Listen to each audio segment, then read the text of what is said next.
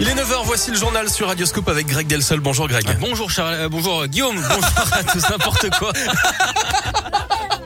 Bah Charlène, écoute, je t'en prie. mais hein. parce en fait, je viens déplacer la bouteille de Charlène juste avant de prendre l'antenne pour lui faire une petite blague. Ça vous a perturbé à ce Et point-là Et du coup, ça m'a perturbé. Il Voilà. m'embête et voilà. Bon, reprenez-vous Greg, Désolé. s'il vous plaît.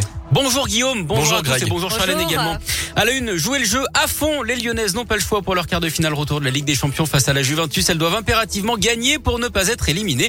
À Turin, à l'aller, l'OL féminin s'était incliné 2-1 ce soir. Une victoire par un but d'écart permettra d'arracher les prolongations, tandis qu'une victoire par deux buts d'écart emmènerait le club tout droit en demi-finale. Après la défaite de la semaine dernière, l'état d'esprit du groupe reste plutôt positif. Écoutez la coach lyonnaise Sonia Bonpastor. On a encore notre destin euh, entre nos mains. On n'est pas mort, il faut le souligner. L'objectif, c'est de devoir marquer dans ce, ce match-là, mais on a encore une fois toutes les qualités, le potentiel pour euh, gagner ce match, marquer des buts. 1-0, euh, on va jusqu'en prolongation. 2-0, on est qualifié. Donc euh, aujourd'hui, euh, 100% de confiance parce que je suis convaincu que mon groupe a le potentiel et les qualités pour battre cette équipe par deux buts d'écart. Quart de finale retour de la Ligue des Champions féminine. L'Olympique lyonnais affronte la Juventus Turin ce soir donc à 21h à l'OL Stadium. La Ballon d'Or Ada Egerberg sera présente pour cette rencontre. Hier, les Parisiennes se sont qualifiées hein, pour les demi-finales en éliminant le Bayern Munich. Du basket avec de l'Euroleague et l'Asvel joue en Israël ce soir sur le parquet du Maccabi Tel Aviv. Début de la rencontre à 20h05. Plusieurs mouvements de grève aujourd'hui, notamment des fonctionnaires territoriaux. Il y a des perturbations dans les écoles et les cantines. Ils réclament des augmentations de salaire. Grève aussi des professionnels de la petite enfance qui travaillent dans les crèches. Ils dénoncent le manque de moyens, la baisse de qualité au détriment des enfants et réclament eux aussi une revalorisation salariale. Un rassemblement est prévu à 11h45 devant l'hôtel de ville de Vaux-en-Velin. Une macabre découverte ce mardi en fin de journée dans le 9e arrondissement de Lyon. Le corps d'un homme flottant sur la Saône a été repéré par un équipage d'aviron.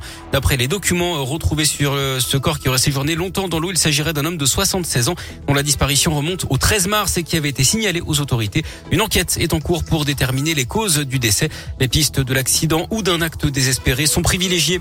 Un trafic de carburant démantelé dans l'agglomération lyonnaise. Trois personnes, deux hommes et une femme, se procuraient de l'essence et du gasoil gratuitement grâce à des cartes de carburant volées dans une entreprise, notamment à Vénissieux. L'équivalent de 20 000 euros en quelques jours. Ils revendaient ensuite la marchandise sous le manteau à des particuliers et à des proches, d'après le progrès. Les trois suspects ont été interpellés lundi et mardi et placés en garde à vue. Une Audi Q5 d'une valeur de 20 000 euros et 2400 euros en espèces ont été saisis, tout comme des bidons et les fameuses cartes de carburant dérobées. Le trio a reconnu les faits. Il a été déféré hier en vue d'une comparution immédiate. De Dalton épinglé par la justice. Le Lyonnais qui avait jeté une bombe à eau au visage du maire du 8e arrondissement et son chauffeur ont été écroués dans l'attente de leur comparution le 4 mai prochain. L'un d'eux était une nourrice. 6 kilos d'herbe de cannabis avaient été retrouvés chez lui. Et puis il a sauvé le monde des centaines de fois à l'écran. On a Oh. appris hier que Bruce Willis mettait un terme à sa carrière. John McClane, officier de police. Je suis pas un héros.